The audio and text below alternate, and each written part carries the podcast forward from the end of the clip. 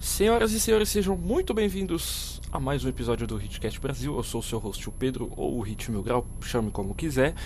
E faz um tempinho que a gente não tá aqui, então estamos meio enferrujado. Então provavelmente alguém vai falar besteira só para começar.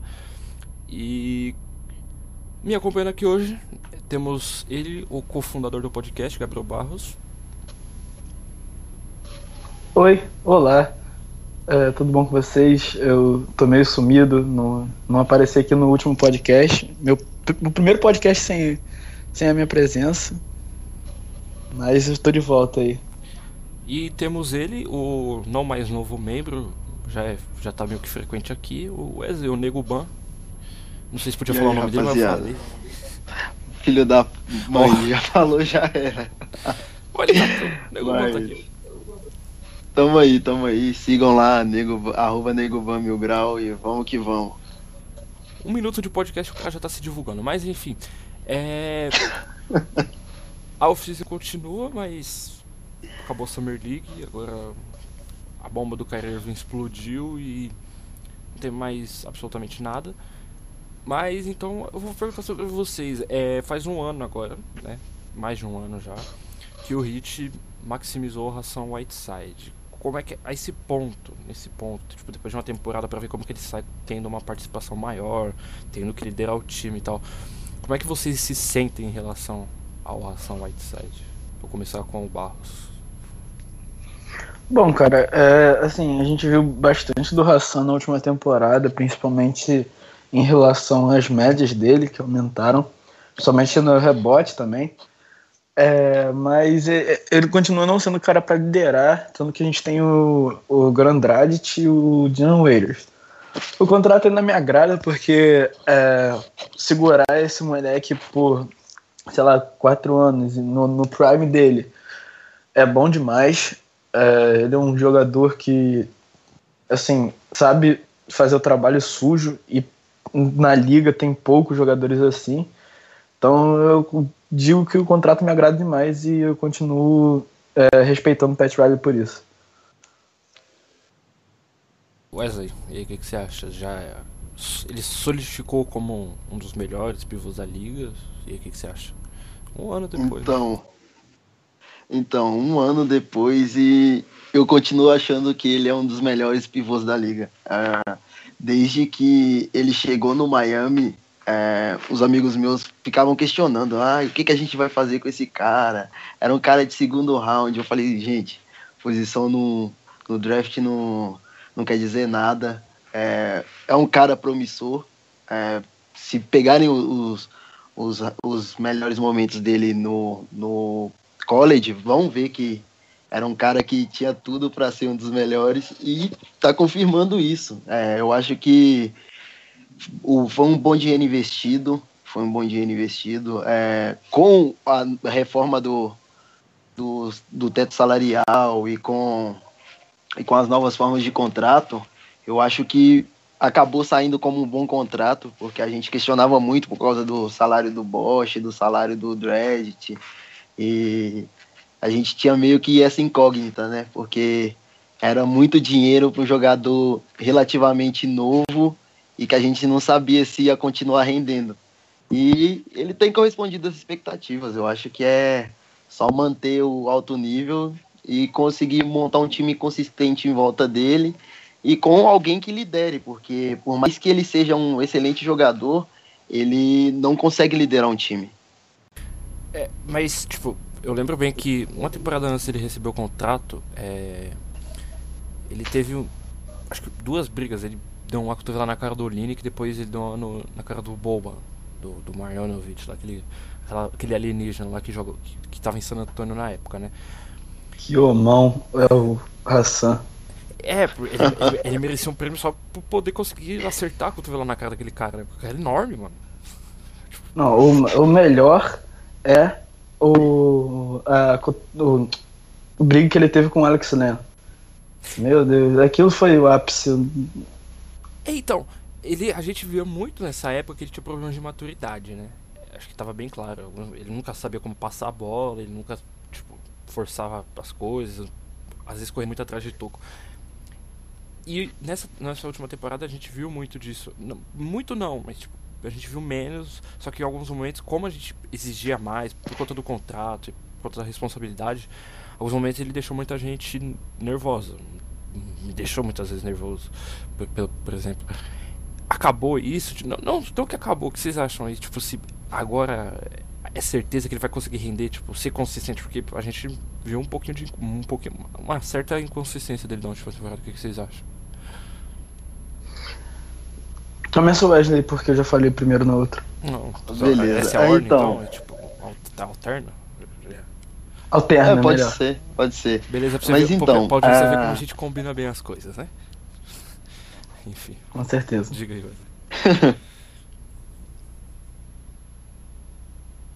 O Hassan passou um tempo na Europa. é, E, e isso dificulta um bocado pra ele de traduzir o jogo que ele fazia na Europa pra, pra Liga, que é um jogo totalmente diferente. É, E essa inconstância também pode ser devido a isso. Ele tá é, perdendo alguns vícios de jogo. Ah, se, se vocês repararem, ele tá correndo bem menos atrás de troco. Ele tá, ele tá, ele tá saindo mais pro jogo quando, quando é permitido, quando não, ele, ele tá bem ativo na defesa. E eu acho que ele vai manter a consistência dele para a próxima temporada. Até porque ele já é um dos queridos do, do time, da torcida. Então, eu acho que ele tem tudo para se solidificar como um dos pilares principais do, do Miami Heat para as próximas temporadas. É questão de paciência mesmo. Se a gente teve paciência, paciência com, com o Dredd, por que não ter com ele, né?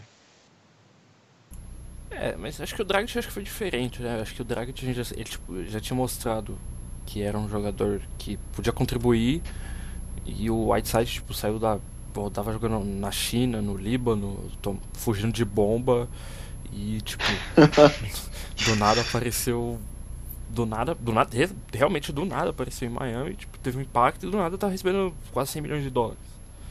E Barros, o que você acha? Bom, vamos lá. É, o Hassan, ele evoluiu bastante da última temporada para essa.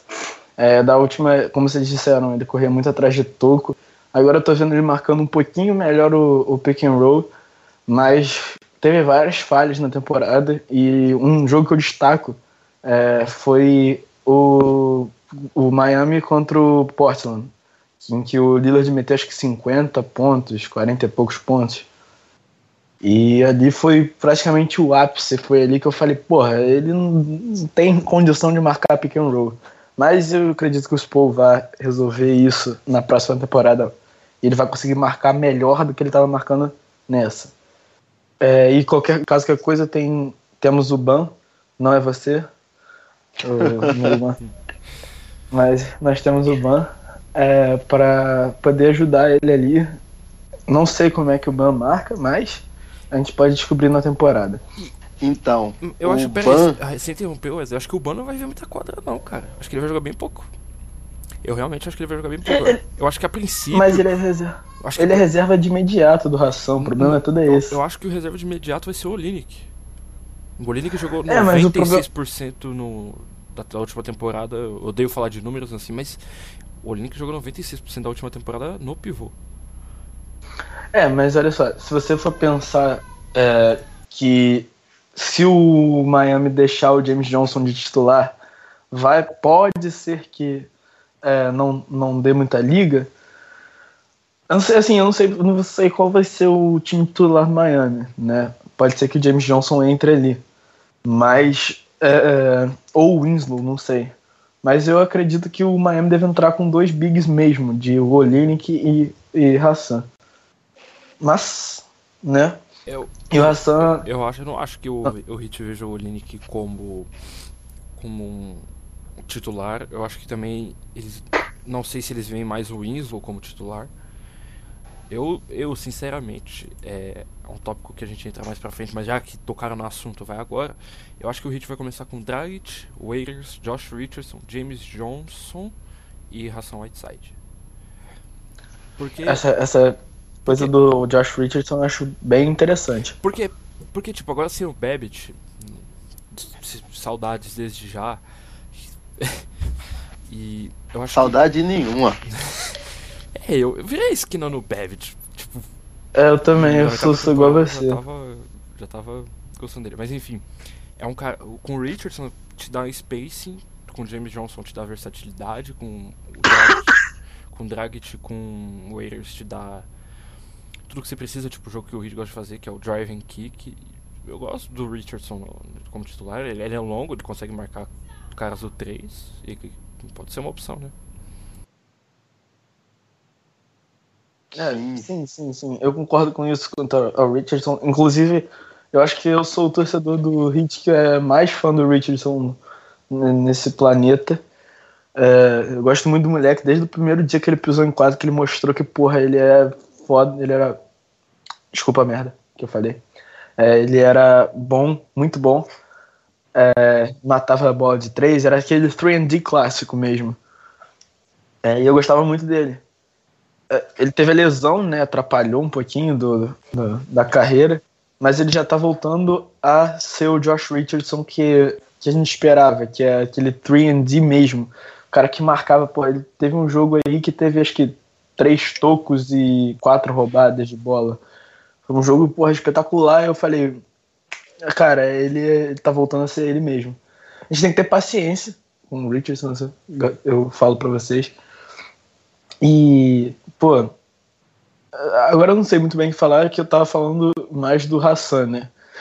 É, então, é, voltando a falar agora do Hassan, que ele mudou, ele mexeu, ficou melhor ofensivamente, adicionou um pouquinho do chute é, no arsenal dele.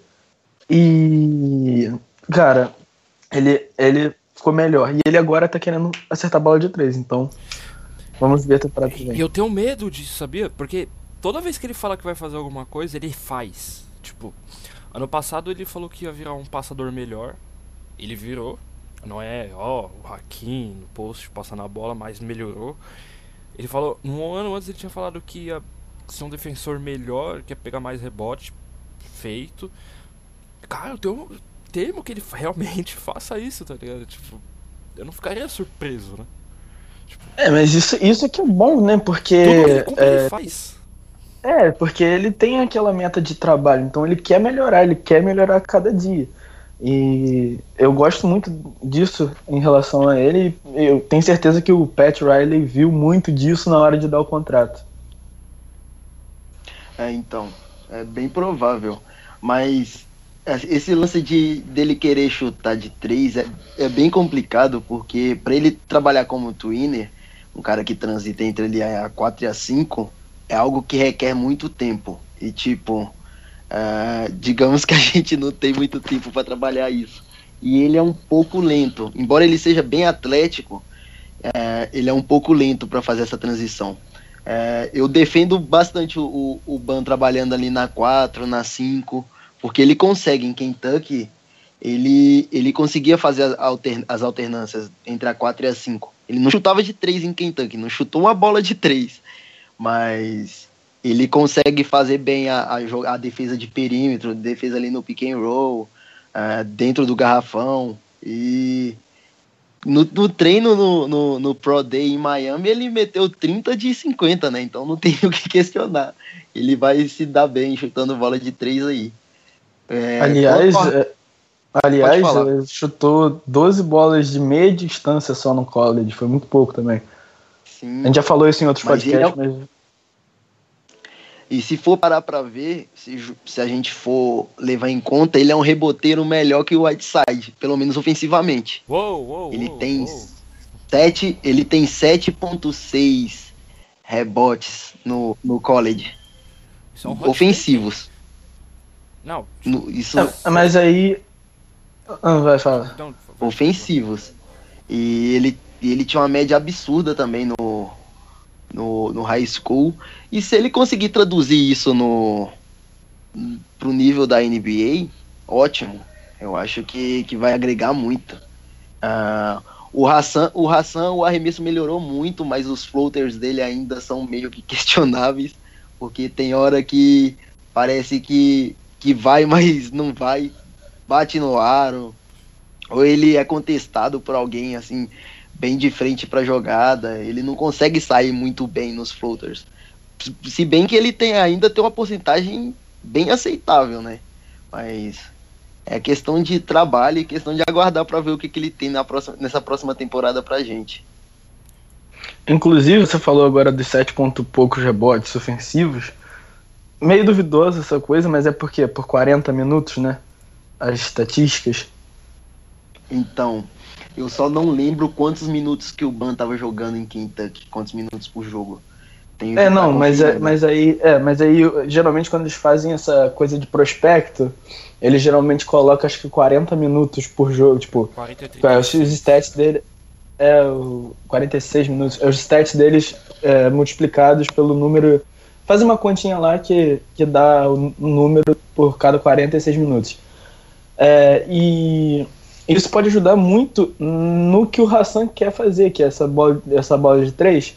Então, enquanto ele e o Ban estiverem em quadra, eles podem fazer alternância. Então, o Hassan meio que sair da área pintada para dar espaçamento e o banco ficar lá dentro.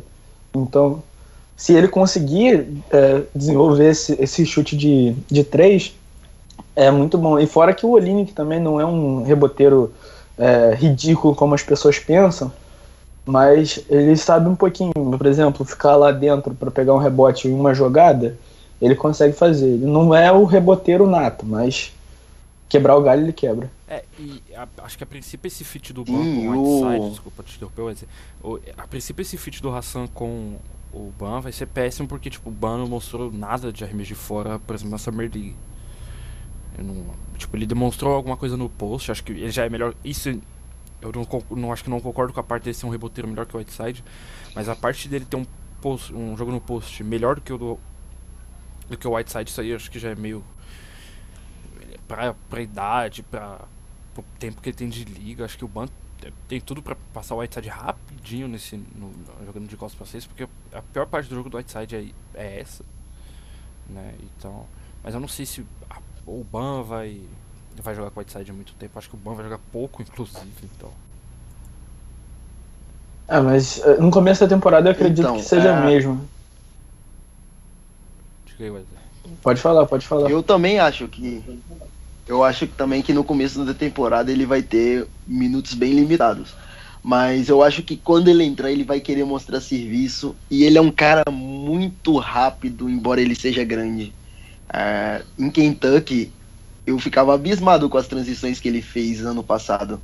Ele, ele vinha trazendo o, a bola, passava a bola, entrava para ajudar no pick and roll se precisasse sair do perímetro para começar a jogada de novo, ele ajudava a iniciar. E era uma coisa louca ver ele o, o Malik Monk o The Aaron Fox todos juntos ali. O time funcionava muito bem. Era um, um ele fazia um, ele desempenhava um papel bem interessante em Kentucky.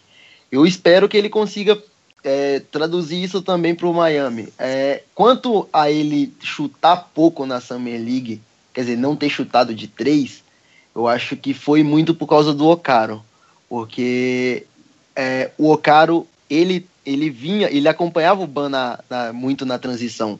E quando, quando ele fazia isso, tinha o Matt Williams, tinha o Perrantes, e eles chutavam bastante três. Tanto que foi uma das coisas que eu mais reclamei nessa Summer League. Muita bola de três desperdiçada. Meu Deus. Foi algo grotesco. O Hit, o Hit muitas é, vezes, e... o Hit muitas vezes é, fez jogadas que fazem pro Wayne Wellington, né? pro Matt Williams, por exemplo. E foi bem o Matt Williams que ganhou um, um espaço no roster. Né? Sim, sim. O Matt Williams, inclusive, o pessoal tá projetando ele para ser um, um, shooter de elite para os próximos anos. Ele... E eu creio que possa ser. Ele, ele é uma jornada de número, como que você pode, vocês, a maioria já percebeu, mas ele, ele é o líder da estatística de bola de três na história, na história da Universidade da Central Florida, eu acho, né? É Central Florida? Eu não lembro. Ah, eu não sei. Acho que é, eu, dele, não. eu acho que é UCF, alguma coisa assim. Acho que é Central Florida. E é, é um cara que, tipo, a forma dele, ele tem, não precisa tanto de, tanto de espaço assim. Por exemplo, quando ele chutou desequilibrado igual chutou o, a maioria das vezes o Wellington, foi bem também. Eu, eu gosto do Matt Williams, eu, eu tava torcendo pra ele conseguir um, um lugar no roster. Era o cara A vantagem, de, a vantagem dele é que ele consegue criar o próprio arremesso. Tem muitos caras da idade dele que não conseguem fazer isso. O próprio Lonzo Ball, que é um dos caras mais badalados dessa classe, não tem um arremesso pronto. Ele não consegue criar arremesso. São poucos os caras que, que conseguem dessa classe, são poucos. Um cara que faz isso com, com perfeição dessa classe é o, o Tatum, do, do Boston Celtics. Aquele cara, ele é ridículo, mano.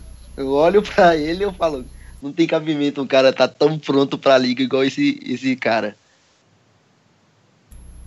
É, é, é um, é um dos, acho que o, é, num dos podcasts, acho que logo depois do dia do draft, a gente falou que o que o Ban poderia já, tipo, ele tem ele tem físico, né, mas ele é muito cru, cara. Tipo, principalmente pelas pelos jogos da Summer League. Ele corre muito bem a quadra, muitas vezes ele puxou tipo bola em transição e tal. Mas ele ainda é muito cru, não sei porquê. Tipo, você tá ligado? Você olha assim pra ele e fala, pô, não, não tá ainda não onde tem que estar, sabe? Então, eu acho que tem um, sério problema com o arremesso dele. Ele tem uma, uma certa dificuldade para criar o, o próprio arremesso.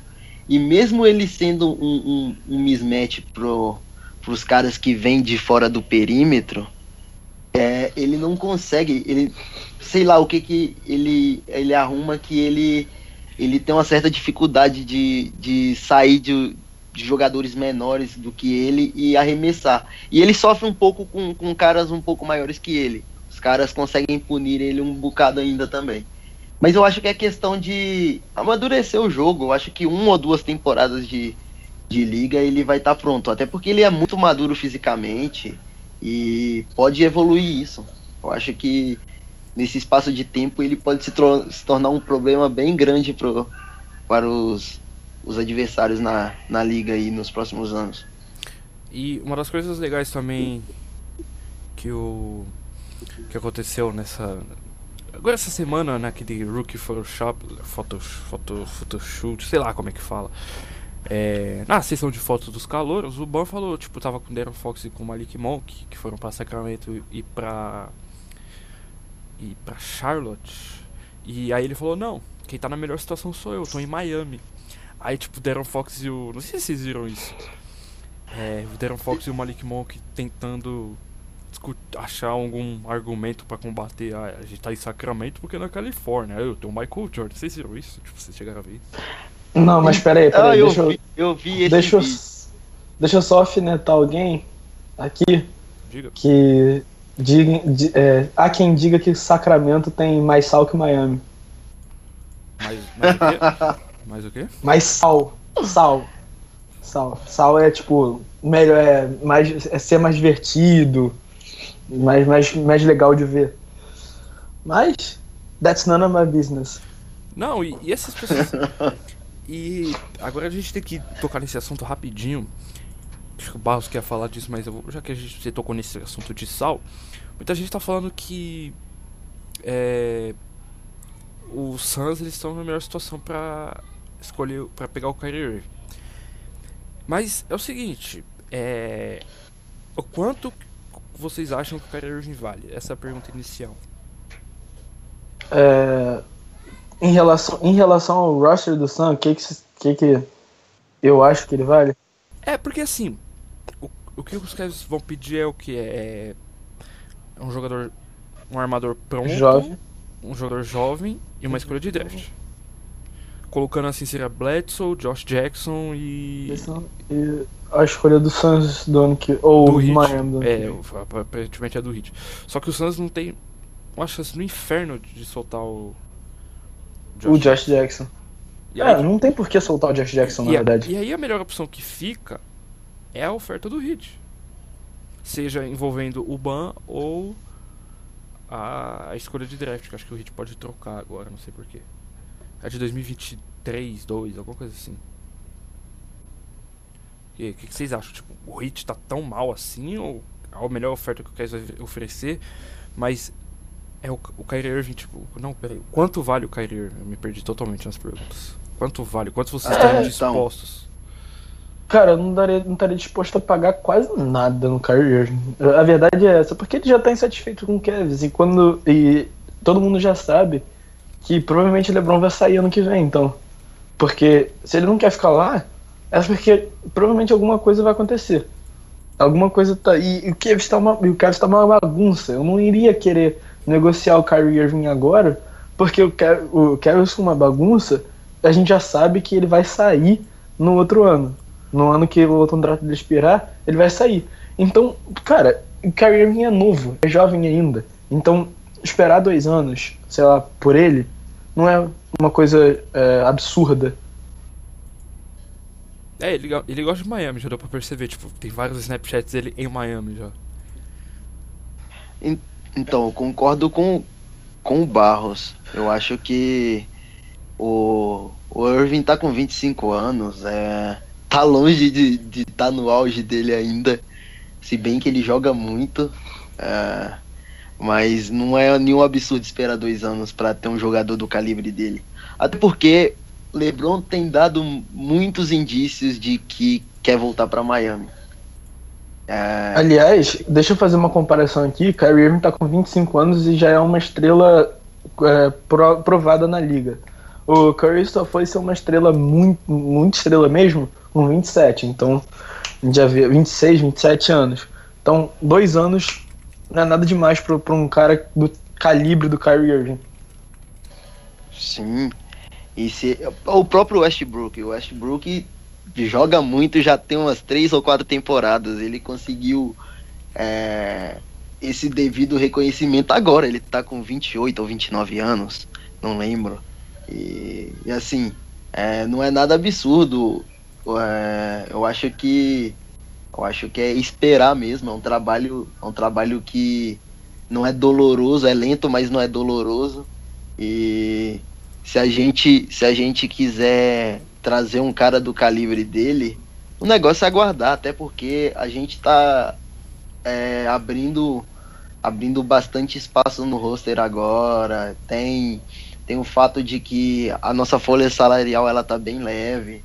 Então, é, eu acho que o, o, certo é esperar cessar essa confusão que tá no, no Cleveland por enquanto e depois buscar uma negociação. Eu acho que não precisa ser exatamente agora ou na próxima temporada. E quanto às é, as moedas de troca, eu acho que é, envolver o Bana numa possível negociação é meio que um tiro no pé, por causa que é um jogador jovem e que pode contribuir muito para o Miami. Ele tem muito do que o Miami gosta. É um cara que é aficionado pelo jogo, é, adora treinar é, e pode agregar muito. O Winslow também eu não, eu era um dos caras que defendia muito a troca dele, mas de uns dias para cá eu não sei. Eu acho que eu parei para pensar e acho que é um cara também que que é necessário um pouco de paciência com ele e que ele pode acabar rendendo muito. Se, se tem gente que tem paciência com o Bruno Caboclo, que é um cara que não, jogou, não jogou no profissional nem um ano, por que, que a gente não pode ter com o Winslow, que, que é um dos caras mais bem premiados da, da idade dele? Eu acho que ele tem muito a contribuir. Ele tá com 21 anos, teve uma lesão que impossibilitou ele de jogar o jogo dele. Mas a gente viu que, pelo menos nos jogos que ele jogou, nos poucos jogos que ele jogou, ele, ele conseguiu desempenhar um papel bem interessante no time. Eu acho que ele tem até um calibre para ser titular aí, caso ele esteja 100% na temporada. Vocês estão mais empolgados com o Winslow ou com o Ban? Porque, tipo, eu vejo muita, muito torcedor do Hit desesperado.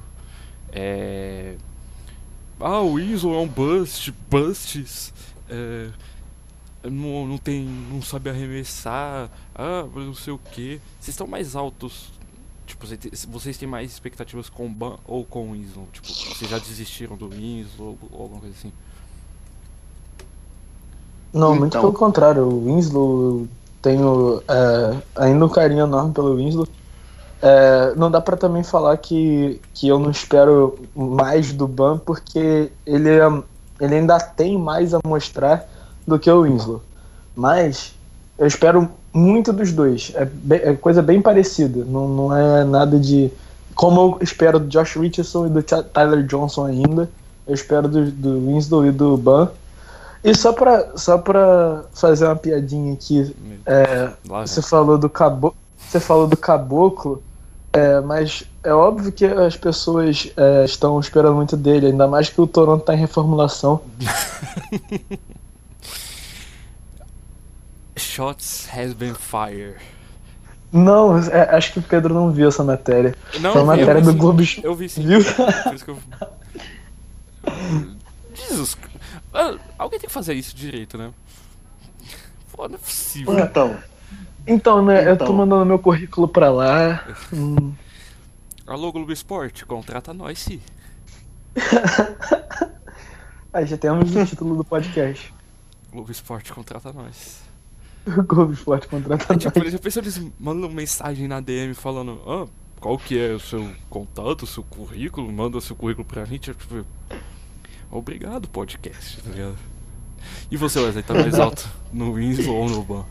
então, então, é, o Winslow, querendo ou não, ele já, já é um veterano na liga, entre aspas, pelo Eita. menos é um veterano.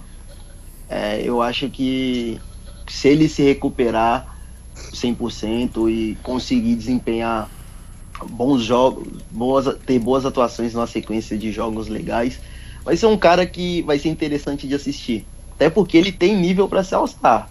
É, ele, ele é um cara que, que consegue jogar muito bem. Mas eu tô muito ansioso com o Ban pelo fato de que ele me fez assistir a Summer League, cara. Esse ano eu não ia assistir a Summer League.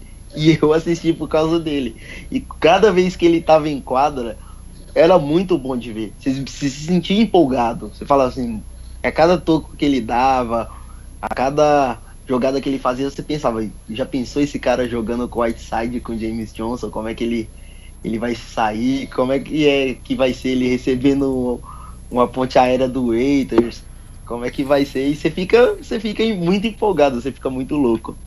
E quanto ao Bruno, ao Bruno Caboclo, por mais que eu, que eu zoe é, com essa reportagem aí que o Barros falou, com a situação toda, é um jogador que eu ainda espero alguma coisa dele.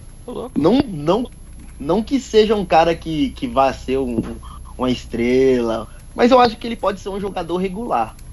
Eu acho que ele pode ser um jogador regular. Eu tava até lendo um, um, um blog do do Raptors essa semana. Os caras estavam os caras estavam acabando com ele. Mas assim, é, eu acho que o erro não foi do, do, do, do Bruno. Eu acho que o erro foi do, da organização do Raptors. Eles sabiam que estavam pegando um jogador extremamente cru e que, deve, que, que tinham que trabalhar muito com ele e estão pagando preço por isso. Você pega um jogador de 18, 19 anos que nem sentiu o cheiro de um time profissional, jogou apenas a Liga de Desenvolvimento de Basquete, tem várias carências de, de, de defesa e ataque. E você leva ele para um, um lugar onde é que o jogo é totalmente diferente do que ele era acostumado a ver. É, é algo surreal. É, eu acho que eles têm que ter paciência com ele. Já que eles disseram que ele estava há dois anos de ser um jogador de NBA, que termine os dois anos preparando ele. Mas, mas não passou três já? Tipo, desde o draft dele? Não. Foi 2014? Agora. Agora tá no último ano. Então eu acho que é o terceiro, se eu não tô errado. É isso mesmo. Se você também não tá errado. Ah, alguém tá errado. Mas. Mas assim, é, pelo que eu vi dele na, na D-League ano passado, ele, ele evoluiu consideravelmente. Não teve o nível dos outros dois jogadores que, que lideraram o time também na, no título da, da D-League, mas ele evoluiu bastante. Eu acho que é dar sequência nisso. Eu acho que eles têm que, que continuar trabalhando com ele. Ele ainda não tá com, com, com um físico ideal para NBA. É algo que não foi trabalhado. Eles trabalharam mais tático com ele do que a parte física e é um erro, porque querendo ou não, o físico conta muito. Ele joga na 3, é um jogador que pode sofrer muito quando, quando entrar no perímetro, mesmo sendo um jogador é, alto e longo. E assim, é, ele tem um arremesso bom, ele tem uma visão de jogo boa, só que assim, para NBA ele tem que extrapolar qualquer limite que ele tenha uh, para poder jogar em alto nível, porque não adianta. É, tem dezenas ou até centenas de caras com, com as mesmas características físicas dele que nem passam na porta do, do, do Berkeley Center no dia do, do draft. Então, é, é algo que tem que ser trabalhado, é paciência lá com, pelo menos da torcida do Raptors com ele. E a gente continua tirando o sarro de sempre. Cara, você gastou acho que uns 5 minutos do podcast falando de Bruno Caboclo. Você conseguiu. Tem que dar moral pros brasileiros, né, cara? Tem que dar uma moral pros brasileiros. É, eu não, não vejo essa necessidade, tá ligado? Olha, e eu vou ser sincero. Se a gente não tivesse draftado o Ban, é, eu queria o Michael o Shendo do, do Bauru no time. Deus, o que é um cara que... que você tá falando, cara? Espera, aguardem, que... aguardem. Não, não, não, peraí, Escutem. Peraí, que... repete o nome que eu não entendi. Michael Uchendu. Ele é filho de nigerianos, mas é brasileiro. Ah. Ele é um cara que. Ele é absurdo. É um pivô absurdo. Ele, quando ele se, se candidatar, candidatar pro draft aí nas. Acho que alguém caiu. É, ele acho que ele caiu. Tá vendo? Ele falou um nome. Ah, tá. Você viu? Você foi citar Michael o Shendo? Meu Deus do céu, de quem é esse cachorro? Por favor, né, cara? Tá vendo? Você falou de. Temos. Tem cachorro latino, Michael. É tipo a galera. É, falando. Assim que o Hit foi desclassificado. Assim que o Hit foi desclassificado. Meu Deus do céu! Cala a boca desse cachorro, pelo amor de Deus. Ai, assim ah, gente, rapidinho, rapidinho, ah. rapidinho. Uma curiosidade. Vocês já, vocês já ouviram falar sobre a entrevista do, do Whiteside no, no Draft Combine? Não. Então, o Hassan chegou lá com o presidente do Kings, bem bonitinho, né? Ele perguntou para ele: é, Você acha que você tem fraquezas? Meu Deus, é, você acha que tem algum defeito? Ele uma hora ele para. Ah. É porque chegou gente. Ah, tá. É o Michael Shendo, provavelmente. Mas aí ele chegou. Ele chegou na. na... Meu Deus. Deus do céu. O cachorro Mas, enfim, no podcast. Ele... ele chegou no, na entrevista lá, o cara, o presidente do, do Kings chegou e perguntou para ele. É, o que, que você acha que, que você deve melhorar? Você tem algum defeito? É, você tem você tem alguma característica que você considera uma fraqueza? Ele não. Mas aí o cara perguntou para ele, não, mas não tem nada que você que você acha que deva melhorar? Não. Uh, qual que é a sua característica que você mais gosta? Ah, eu gosto de jogar basquete. Mas você não acha que não tem nada no seu jogo que possa melhorar? Não, cara, eu já falei que não. E o Whiteside foi parado no segundo round por causa disso. Acreditem. É, então, eu vi um inside the hit dele, ele tem. ele tinha essa arrogância mesmo. Tipo, de, de se sentir, oh, eu sou topper, tá ligado? Tipo, eu sou muito bom, não preciso melhorar em nada. Ele tinha essa mesmo, tá ligado? Ele, ele, ele era arrogante assim mesmo. Mas eu acho que nem essa entrevista salvava ele do, do segundo round. Ah, porque o, o Cousins estava tava, tava bem melhor cotado. E era a escolha certa do Kings. Mas é, é legal ver isso do Whiteside, ver o quanto que ele evoluiu é, mentalmente. Sim, sim, isso e... é, é, um dos pontos que a gente estava falando mais cedo. Muito. É de se admirar o. Tipo, a pessoa dele, como eu ele é, ele é um puta cara engraçado ainda, eu acho que ele não, não perde nunca, mas como ele, tipo, ele evoluiu como pessoa mesmo, a maturidade que ele adquiriu é, foi muito, muito Ah, mas eu acho que eu acho que a gente deve muito disso ao, ao Pat Riley, porque querendo ou não, Miami parece ser um lugar que como alguns perfis de NBA, né? Alguns perfis que se dizem de NBA dizem que é só praia e, e, e, Cocaína. babaquice. Cocaína.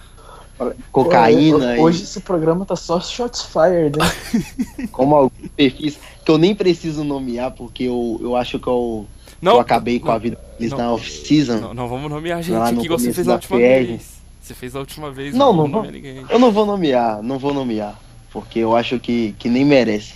Acho que eles não merecem participar do nosso, do nosso podcast. É, esses perfis que ficaram falando é, esqueceram do com do com o Pat Riley, o Pat Riley é, é, é, consistente nessa questão de manutenção de regras e de padrões dentro do time. Uh, pra você ver, a gente baniu, a gente baniu aquele lance do, do Wade de ficar agachado com, a, com as mãos nos joelhos. Paga uma multa, hoje paga uma multa. Foi isso, isso, é... isso eu acho da hora. Isso Pô, eu achei sensacional. Achei sensacional. Desculpa te interromper, é... teve um lance também é, que ficou exposto agora com a situação do, dos Cavaliers do do LeBron, tipo, levar amiguinho dele no avião do time.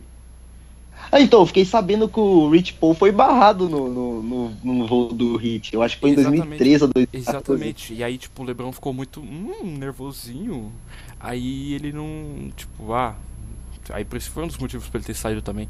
Aí foi.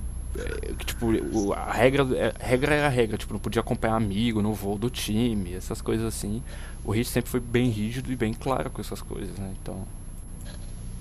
É, é, é interessante se ver também. Muita gente, tipo, é, muita gente não leva a sério esse lado da organização. É, e por isso que foram quatro finais seguidas com, com é, dois títulos, né? Sim. E... Agora três, o Kevin tem três com um só, então. Eu queria, agora que o Wesley tocou nesse assunto, tipo, os, os, os perfis, acho que a gente acompanha muito da franquia, a gente acaba sabendo demais. Não, não, não no sentido de saber muita coisa, assim. Por exemplo, a gente segue todos os caras que escrevem pro time, que acompanham o time. Quando a gente fala de outra franquia, por exemplo, a gente vai falar dos Knicks, ou dos Cavs, ou dos Celtics, seja de quem seja, a gente soa burro como eles soam, quando a gente fala do Hit. Porque, tipo, no dia que o Gordon Hayward anunciou a decisão, a timeline tava cheia de merda, literalmente, assim, falando a gente. Oh, cara, nem fala disso. Nem fala disso. Assim, Os torcedores do Celtics. Cara, a gente soa tão burro quanto eles soam quando a gente fala do time dos outros? Eu acho que não, cara. Eu acho que não. Tipo, uh, se você parar pra ver, é, eles estavam lá falando, ah, mas é porque o Celtics é uma organização maior do que a do Miami. Beleza de 2000 para cá, quantos títulos que o, que o Celtics ganhou? Não, mas assim. Não é Quanto? Não é nessa questão, tipo, ah, a organização em si, mas é tipo, saber como é que o time funciona, sabe? Essas coisas assim. Sim. Sim também, mas. Cara, é... tipo, os caras não sabem nada. acho que não, eles. Não... burro, mas. Dane-se. Cara, então, eles não sabem. Eles não sabem. Tipo, Uh, eles estavam comemorando o Hayward lá, mas eles esqueceram que eles deram um contrato máximo pro Hofford e, e que o Isaiah Thomas ia, vai ser free agent na temporada que vem. Tipo, eu já tô ligado nessa situação desde o começo do, do, do anúncio do, do, do Hayward pra, pra, pra se tornar um free agent. E eu tava falando, o pessoal, não, mas o Celtics é maior que isso, a gente vai trocar jogadores, que não sei o que. Eu falei, beleza. Vocês vão ter que mandar metade de um roster embora para manter um jogador que quer um contrato máximo e ficar com mais dois que tem um contrato máximo já. E aí? Como é que vocês vão fazer isso? E tipo, é, o pessoal tava brigando, tipo, ah, mas o Miami. Aí entrou aqueles perfis, né? Que, que sabemos. Tá direto aqui com, com sentimentos feridos, né? Pra poder roupa, falar. Assim. Pra poder corroborar com a, com a. Com a propagação de merda na timeline, né? E eu fiquei assim, caramba, mano. Os caras não podem ser burros desse jeito. E eu acho que os títulos refletem muito na, na organização do, do, da equipe, da franquia. É, se o, o, o, Boston ganhou de 2000 para cá, ganhou um título só, é porque a gente tá vendo que não tinha organização nenhuma lá. É, tanto que, para você ver, o Paul Pierce e o, o Kevin Garnett estavam mandando no time. Eles estavam, eles falam muito do LeBron na liga que é algo que não dá para questionar como um cara manipulador, mas eles também eram muito manipuladores. E quando o Ray Allen saiu, o que, que eles fizeram? A primeira coisa que eles fizeram foi querer colocar a torcida contra ele. E é uma coisa bem idiota, tipo, isso reflete até hoje o Ray Allen tem que brigar com, com o seguidor no Twitter, Instagram e nos, em tudo para poder falar com os caras. Esquece, mano, isso foi 2012, vocês estão brigando ainda. E o Ray Allen, o Ray Allen com razão, tá? Mas agora você citou um ponto interessante, é, que o Barros tá quietinho, agora a gente tem que. Você tá falando demais também, tá? Mas. As pessoas ainda têm a impressão que o LeBron James é o companheiro de time perfeito, né? Sim. O que, que vocês acham? Tipo, mano, não desce, cara. Não me desce, literalmente, tipo, as pessoas falam, nossa, o Lebron é, é, Todo mundo quer jogar com o Lebron, todo mundo quer o Lebron pra sentar do ladinho do Lebron no avião, não sei o que. Deus do céu, fala sério. Tipo, mano. É, Kyrie Irving comprovou isso, né? Porra. Quantos caras já saíram de clima? Tipo, na última temporada teve um caso do DeAndre Liggins que saiu. Porque o LeBron pediu pro. que pediu pro Dante Jones voltar antes dos playoffs. Tipo, mano, qual o sentido, tá ligado? Ah, não, ele ele é aquele cara que tem que gosta de formar panelinha, né? Ele é realmente paneleiro. É, ele só gosta de jogar com, com os amiguinhos dele, né? Então, quando ele foi pro Cavs, ele não tinha tanto amiguinho, mas ele foi criando, por exemplo, Kyrie Irving, Kevin Love, esses caras assim, ele já foi criando uma relação antes. É, e ele é muito paneleiro, então ele prioriza os, os, os jogadores que ele tem mais amizade. Dwayne Wade, Chris Bosh, é, o próprio Jerry Smith, é, o próprio James, John, James Jones, que é amiguinho dele. E é, tanto que o Miami, quando contratou Danny Granger e Josh McRobertson, já sabia que aquilo não ia prestar. Porque os caras ou iam ser trocados na primeira semana da, da temporada ou, ou o LeBron ia vazar. E foi o que aconteceu, né? O LeBron vazou. Mas é, ele, é, ele é bem paneleiro, isso que eu digo. Não acho ele um ótimo companheiro de time. Ele também não é o cara, ó, um, um babaca completo, mas perfeito como companheiro de time também não é, não. Então, ele é um cara que ele é, infelizmente, como todo cara competitivo, um cara que, que gosta de ganhar, ele é um, ele é um inferno. Uh, você tem que ter um psicológico de ferro para jogar com ele. Tanto que, olha para vocês verem, o Quinn Brown, que foi a, a primeira escolha do draft de 2002 ou 2001, não, 2001, porque 2002 foi ao Ming, do draft de 2001, ele foi jogar com o Jordan, três meses depois ele tava pedindo para ser trocado. Vamos pensar assim, aí você tem, você tem companheiros agora a época do LeBron, tem companheiros que não, já não aguentam mais jogar com ele, porque ele quer mandar, ele quer mandar em tudo. Quando, quando o, o Calmers chegou no, no, eu acho que foi em 2013 e foi peitar ele, quase que saiu briga no, no num dos jogos do Heat. Ele falou, ele falou alguma coisa pro LeBron, o LeBron ficou puto, tipo como se ele mandasse no time. E, e é um problema. Ele faz os companheiros dele melhor melhores, né? É, durante as partidas, isso é um fato, mas é problemático essa, essa questão dele de querer tomar decisões pelo front office, pelo head coach. E isso, isso gera um, um, um mal-estar no, no motor que, que faz o time se impulsionar. Eu acho que esse lado dele é bem problemático. Ok, é, agora a gente vai estrear um novo quadro aqui no nosso podcast, que é o Hitcast Mailbag. A gente não combinou nada disso antes do programa, mas. Então a gente vai começar agora. Eu falei com o Barro sobre isso mais cedo, então a gente vai começar agora. Muito obrigado. É, basicamente a gente pega as perguntas da audiência e responde. A gente estava fazendo isso já desde o primeiro podcast, só que aconteceu que agora a gente vai fazer com o quadro e a gente vai pegar perguntas de outros lugares. Dessa vez a gente não pergunta pergunta da nossa audiência, a gente vai pegar a pergunta que a gente viu de outros torcedores do Hit por aí, principalmente no Hit Twitter, certo? A primeira pergunta é do David. É, qual a porcentagem de probabilidade que vocês dão para o Hit em conseguir o Kyrie Irving, Barros? 10%. Muito pouco. O Heat não tem peças para oferecer ao Cavs, pelo menos não o que eles querem. É, e tem times com peças melhores, por exemplo, o Bledsoe é melhor que o Dragic. Oh. É, desculpa, oh, mas eu gosto muito mais do, do Bledsoe. Ah, eu gosto muito mais do Bledsoe do que o Dragic. Isso é, isso é alguma coisa racial? Não, não, nem um pouco. Nem um pouco. Defen defensivamente falando, o Bledsoe é melhor, mas é muito melhor. Fal mas ofensivamente falando. Enfim. Não sei, eu prefiro, eu prefiro o Bledsoe de qualquer jeito. E é, New York tem, no caso, Porzingis, né, que é uma peça melhor que o Dragic e sei lá, o Carmelo, né, no caso também. É, e San Antonio, a San Antonio também eu, eu, eu vejo com poucas chances, mas acho que Knicks e Suns estão muito maiores. Wesley, porcentagem do Hit de conseguir o Kyrie Irving? Dou uns 20%.